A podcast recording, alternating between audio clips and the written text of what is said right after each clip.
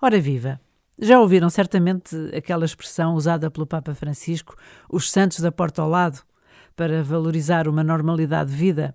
Ou seja, o Papa o que nos quer dizer é que se pode ser santo e ter uma vida normal. E é sobre isso exatamente que vamos falar esta noite com o nosso convidado. Tudo por causa de um jovem que morreu em 2006, com apenas 15 anos, e que foi beatificado neste sábado. Sou o Padre Ricardo Figueiredo, tenho 30 anos, sou pároco de Óbidos dos Negros e Gaeiras, no Patriarcado de Lisboa, e uh, sou autor da biografia espiritual do, do venerável Carlo Acutis, Beato Carlo Acutis. Como é que foi essa relação? Como é que o conheceu? Porque imagino que um parco tem muito que fazer, não é? Com essas paróquias todas e não, tão novo, como é que foi? Não falta, o trabalho não falta nunca. Aliás, não é o primeiro livro, porque já escreveu vários, mas vamos ficar pelo Carlos Acutis. Exatamente. Olha, eu conheci o, Carlos Acutis quando um dia sai uma notícia sobre a, as virtudes heroicas que tinham sido reconhecidas de vários, de vários futuros santos, portanto, tornam-se veneráveis a partir desse momento da declaração das virtudes heroicas. Portanto, entra o processo, morrem com fama de santidade, só para um bocadinho para situar. Exato. Entra o processo e depois, quando se percebe que tem pernas para andar, como se costuma dizer, é declarado venerável. Exatamente. Até depois eh, tem muito ainda que Até um milagre percorrer. Uhum. Uhum. E, portanto, vi essa notícia e eu já na altura andava interessado em, em histórias de, vários, de várias figuras de santidade jovens. Estamos neste tema da, da santidade jovem, da, da juventude. Estávamos na altura do sino da juventude, do sino dos bispos para a juventude, e encontro esta história que me interessa muito. Eu já tinha escrito o livro O Santo Surfista, sobre o certo. Sérgio Deus Guido Schaeffer. Foi no Brasil? Exatamente. E surge, surge, esta, surge esta vida Mas esse já está beatificado também, o surfista? É assim não, esse ainda, é, ainda só serve Deus, ainda, ainda não chegou a venerável. Ainda está a caminho. Morreu também posteriormente ao Carlo Acutis. E então é, é porque que eu... normalmente, desculpe interromper, as Sim. pessoas quando falam de santos fica-se com aquela ideia, será a África dos beatinhos, e nós, claro, temos os pastorinhos, que foi há mais de 100 anos, mas de qualquer modo é possível a santidade agora, foi isso que o, também o motivou assim. Essa é a principal motivação, é mostrar que a santidade não é uma coisa distante, não é, não é algo só para, não é preciso ter mais de, de 100 anos para ser santo, mas é algo que está a acontecer uhum. agora e que é importantíssima para a Igreja hoje em dia. Uh, nós na Igreja Católica estamos há várias décadas a fazer a recepção do Concílio Vaticano II. E há um texto muito bonito do Papa Paulo VI, que foi o Papa que fez a conclusão do Concílio Vaticano II, que diz que, de facto, uma, uma proposta que aparece no Concílio Vaticano II, que é a vocação universal à santidade, ou seja, todas as pessoas, independentemente da sua condição, do seu estado de vida, são chamadas a ser santas, dizia o Papa Paulo VI, São Paulo VI, que é a chave hermenêutica, ou seja, a ideia que nos deve conduzir para interpretar todo o concílio. E isto é das afirmações a semente, fundamentais. A semente está no, lá quando se batiza, não é? Quando a pessoa se batiza. Aí é o início desta grande aventura. Tem o potencial, e tem não é? tudo. E agora falta cuidar e deixar crescer. E portanto, neste, neste desejo de mostrar que a santidade é possível, esta vida com do o Carlos Acutis, Acutis. Exatamente. O padre Ricardo. E então, já era padre nessa altura? Eu já era padre, já estava na, nas paróquias de Óbidos, aliás, estou lá há três anos, e dou-me conta disto. E há uma coisa que me impressiona muito à partida, que foi o ano de nascimento do Carlos Acutis, porque ele nasceu em 1991. E eu nasci em 1990 e pensei para mim, até digo isto aí na introdução do, do livro, que é ele já vai ser beatificado, o que é que eu ando a fazer da minha vida? Que ainda não estou nem a metade desse caminho de santidade. E, hum, e foi alguma um... provocação pessoal? Muito, muito pessoal. É um desafio que também tenho de ser santo agora. E, e, sobretudo, ver que é uma história que pode ajudar muitos a serem santos e, portanto, eh, dar a conhecer esta vida do Carlo Acutis. E porquê? Porquê é que pode ajudar muito a serem santos? Primeiro que tudo porque ele é um rapaz normal. E, e esta é a primeira coisa essencial uh, normal, para nós percebermos que... criança normal cresce Criança normal cresce e... com idade, como eu disse, com uhum. um ano mais novo que eu.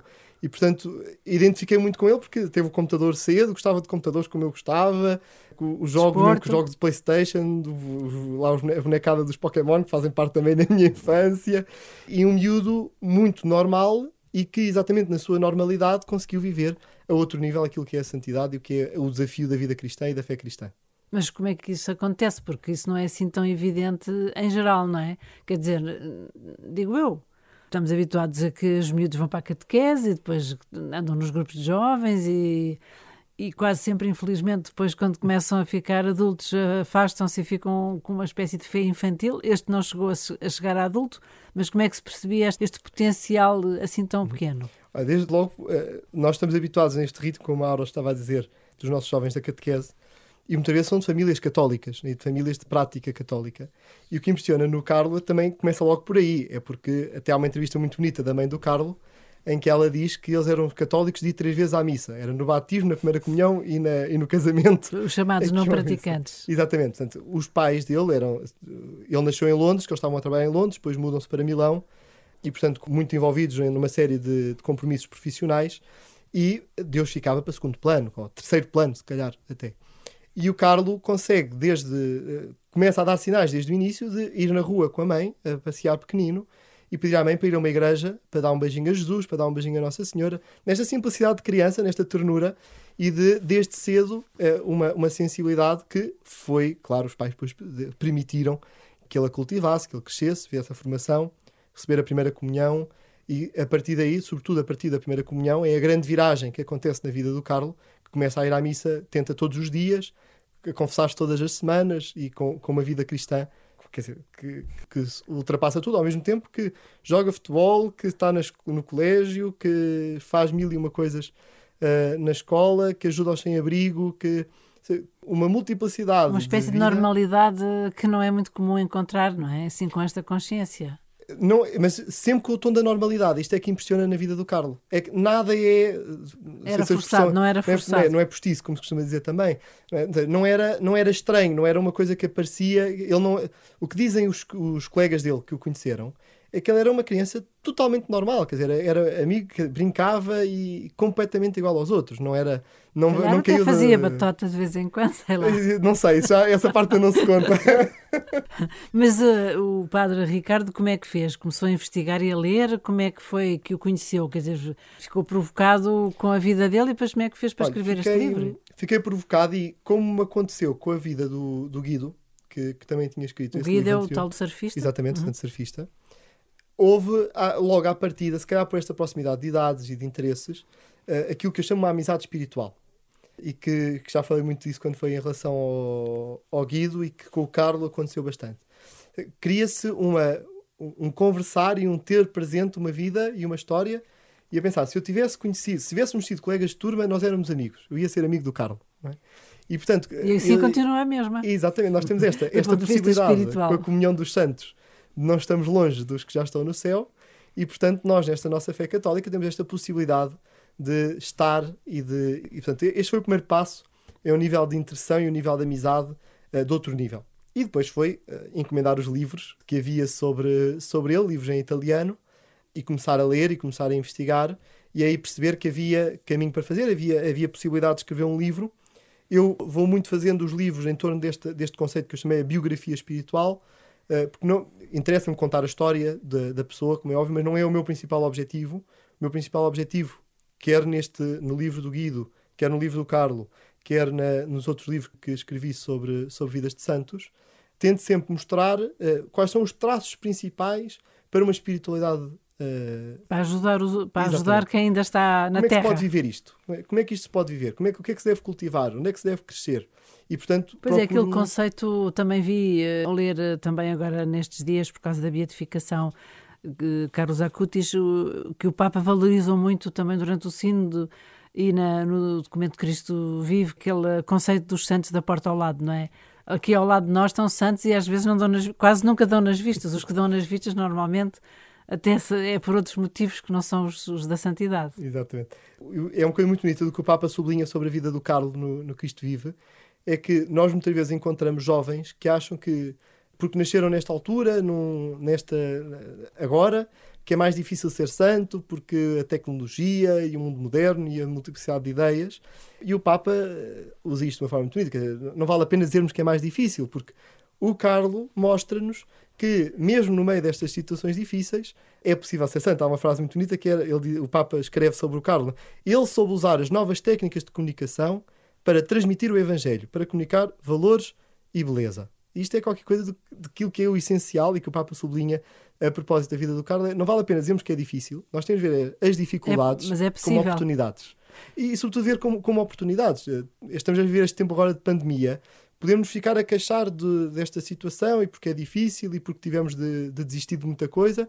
Não, vejamos como uma oportunidade de crescer e de ver Deus a falar por meio de, de, tudo uhum. isto. Quando lembra, com as palavras do Papa, de que ele tinha usado os meios das novas tecnologias, é isso é que leva a considerá-lo praticamente como o padroeiro da internet? Explique lá.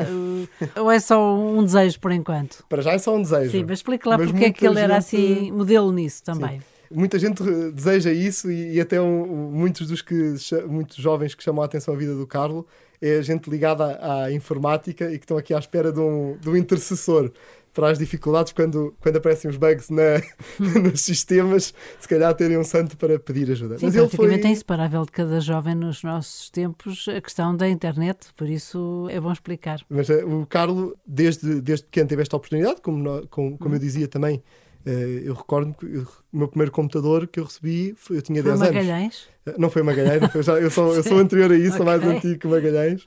Os meus pais compravam um computador quando eu tinha 10 anos uhum. e, portanto, desde, desde muito pequeno. E o Carlos também, e sobretudo o Carlos sempre procurou aprofundar. Ele dizia até muitas vezes aos, aos amigos a quem ajudava em coisas de informática é que devíamos saber de programação.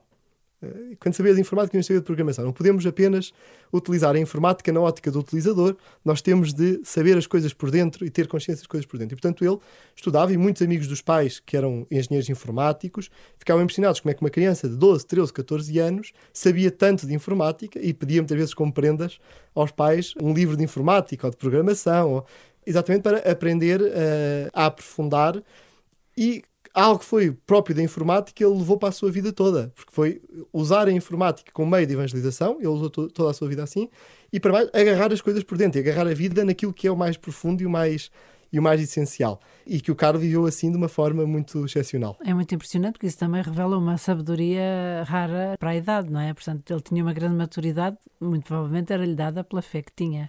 Acreditamos que sim é. e, e, que teve esta, e que teve esta, ele esta era capacidade. Aluno? Era muito bom aluno, era muito bom aluno também. E bom colega, pelos vistos. Exatamente. Com uma grande coragem também no meio da turma, porque muitas vezes surgia debates. Eh, é muito famosa uma que, em que se debateu sobre a questão do aborto na turma e que fizeram um género de, um, de, uma discussão entre, entre os alunos sobre isso.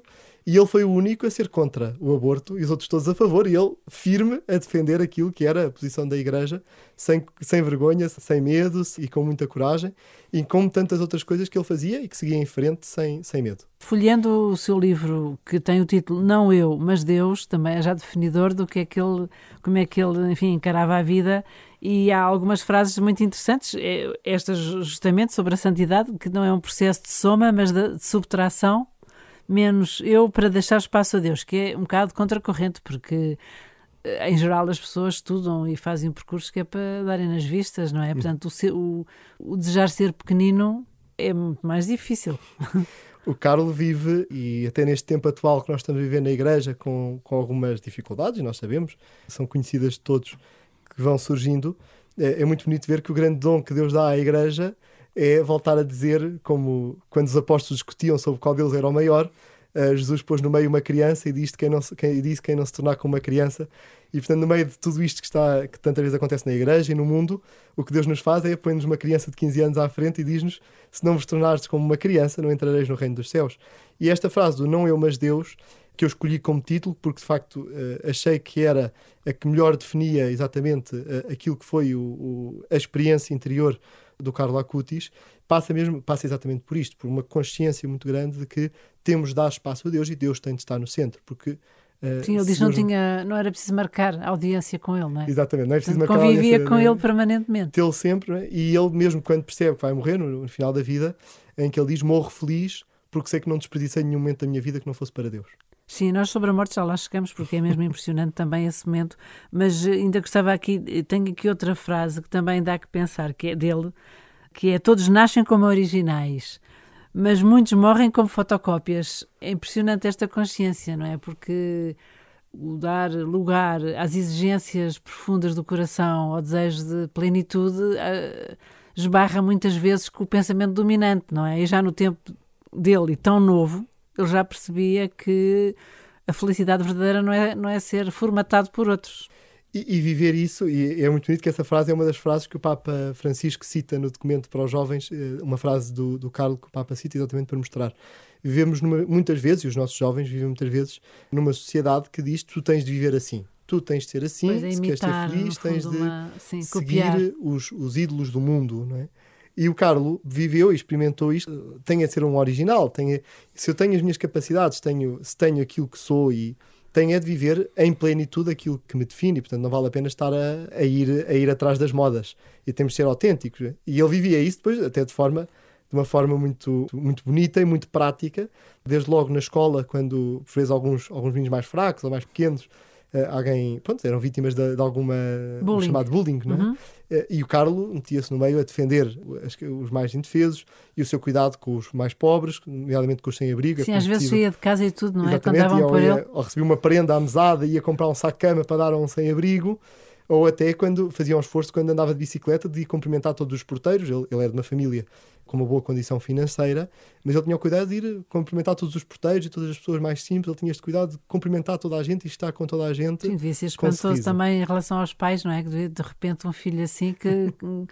que pronto, que cresceu na fé desta maneira, que também certamente os terá convertido, imagino. Convertiu, a mãe, a mãe dele vive, eu estive com a mãe dele uh, no passado mês de dezembro, em Milão, Uh, e é, ela diz isto: o, o Carlos foi o meu salvador.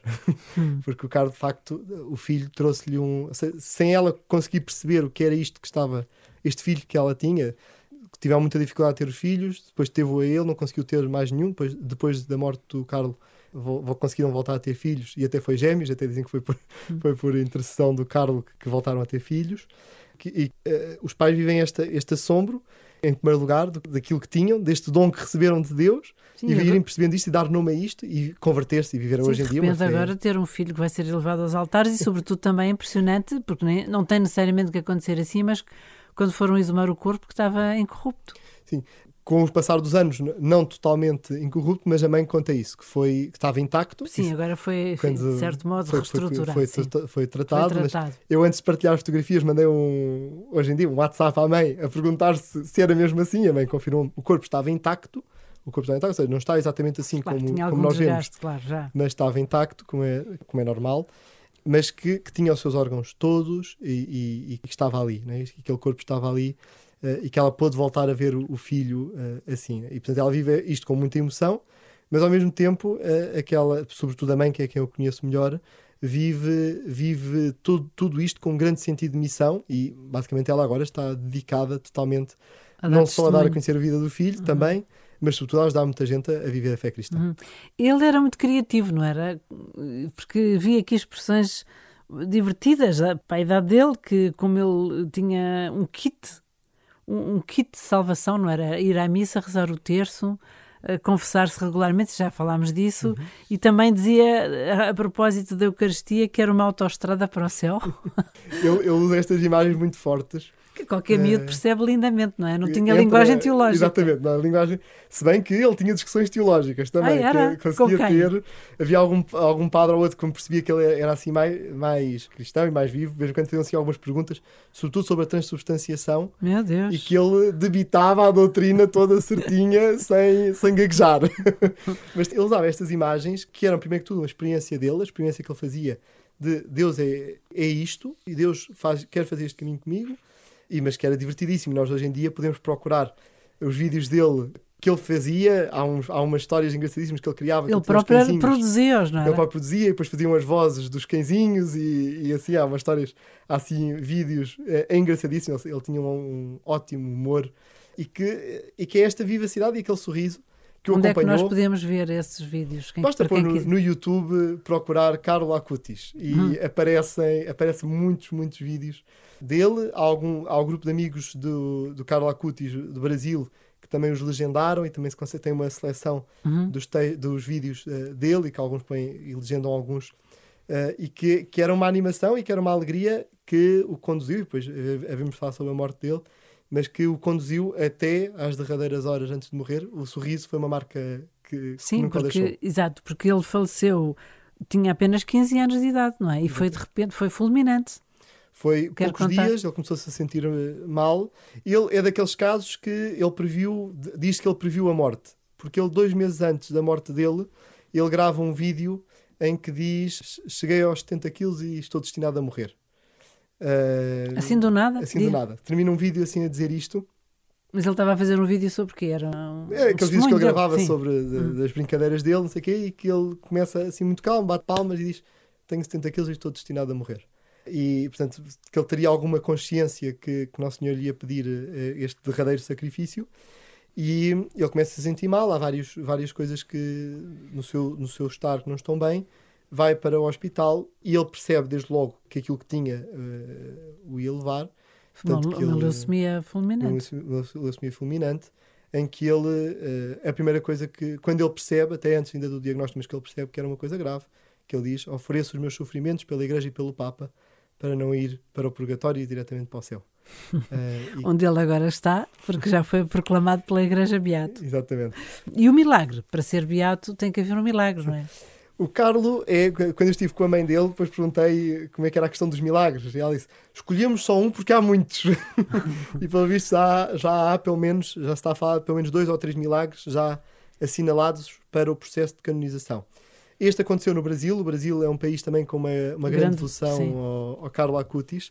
E aconteceu no aniversário da morte do, do Carlo, em 2010 uh, um menino que tinha um problema no pâncreas que, que, fazia com que ele vomitasse e, e não parava de vomitar. E o avô dele levou aquela criança à missa nesse dia, em que o padre de lá tinha muita devoção ao Carlo e tinha uma, uma relíquia do Carlo, uh, e que no final deu a relíquia do Carlo a beijar. E quando, quando o menino ia com o avô a caminho para beijarem a relíquia, perguntou ao avô: O que é que eu peço? Ah, o que é que tu mais queres pedir? Gostava de parar de vomitar. Então é isso, quando beijares a relíquia, pede isso. E o menino, a criança, beija a relíquia e diz parar de vomitar. E, nunca mais vomitou. E os, os pais foram, passado poucos dias, foram ao, ao médico, voltaram a fazer os exames e não havia qualquer, qualquer sinal sim, da, Porque esse é um dos critérios, é uma cura inexplicável Exatamente. em que a pessoa não vai melhorando gradualmente, fica mesmo curada logo, logo de uma só vez. Outro, é impressionante. E há várias curas assim, uh, operadas pelo, por intercessão do Carlo, Uh, eu até há pouco tempo, porque saiu a notícia que tinha sido aprovado o milagre, mas não sabia qual era, depois é que saiu que era este. Havia um outro também muito impressionante de um, de um rapaz com cancro, que penso que será o, o, o milagre que irá para, para, para, para, a, canonização. Para a canonização e o, o, próprio do Padre Ricardo, pessoalmente, o que é que aprende com ele? Imagino que, já, já disse que se sente amigo dele, não é?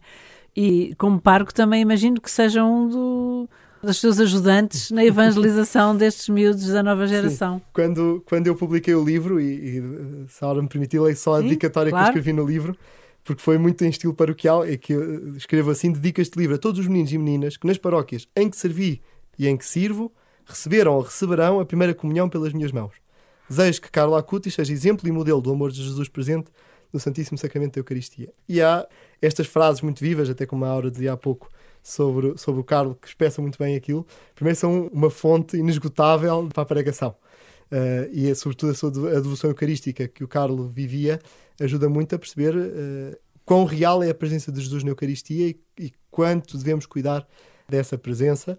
Uh, e conto só uma história, só se claro, sim, deixar sim. que é uma das histórias de, que eu mais gosto de conclusão. do Carlo, em que ele dizia, em que estavam na paróquia lá em Milão, estavam a organizar uma viagem à Terra Santa e os pais ah, quiseram ele, entretanto, oferecer... veio, desculpe interrompê-lo, mas ele veio a Lisboa e veio a Fátima. Lisboa, também. Fátima, exatamente. A Santarém, ao Milagre de Santarém. Sim, ah, igreja... sim claro, Eucarístico. exatamente, sim. os Milagres Eucarísticos. E a devoção à Nossa Senhora confirmadíssima em Fátima, ele até falava nisso por causa da conversão dos pecadores, não era? Exatamente, sim. sim. E, e, o exemplo até do Francisco, que, que ele dizia, que, que me impressionava muito o exemplo de Francisco. Que, que, nossa, ele vai para o céu, mas tem de usar muitos terços. Era uma criança, ele sentiu isto. Sim, mas estava a contar muito. sobre a história. A, história dele, dos pais que iam oferecer a viagem para ir à Terra Santa e ele hum, agradece muito aos pais a viagem à Terra Santa, mas não queria ir. Porque, uh, porque é que eu vou ao sítio onde Jesus andou há dois mil anos se eu posso estar com ele aqui no sacrário, na igreja aqui ao pé de nossa casa, tão vivo e presente como esteve há dois mil anos em Jerusalém? E esta é daquelas historietas que a mim mais me toca, de uma criança de, de 14 anos dizer isto, é, a fé eucarística, aquilo que é a nossa fé católica, no seu melhor nível e, na, e a percebermos o, o quanto nós não devemos ter presente que Jesus está vivo, Jesus está connosco.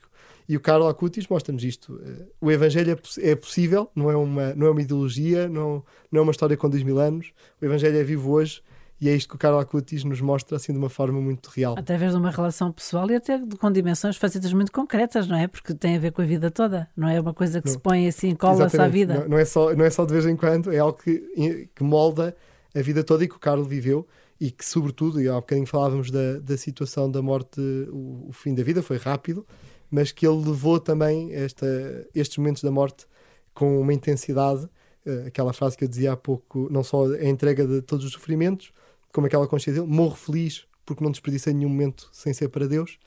E, uh, finalmente, que acho que é o, o, grande testamento que ele deixa, que contam as enfermeiras, uh, pouco tempo antes de ele entrar em coma, uh, a enfermeira perguntar como é que estás, e, ele responde, e, e ela dizer... Com dores, com certeza, teria dores. Sempre, muitas dores, mas que a enfermeira dizer, ele respondia como sempre. Primeiro um sorriso e depois responder como sempre, bem.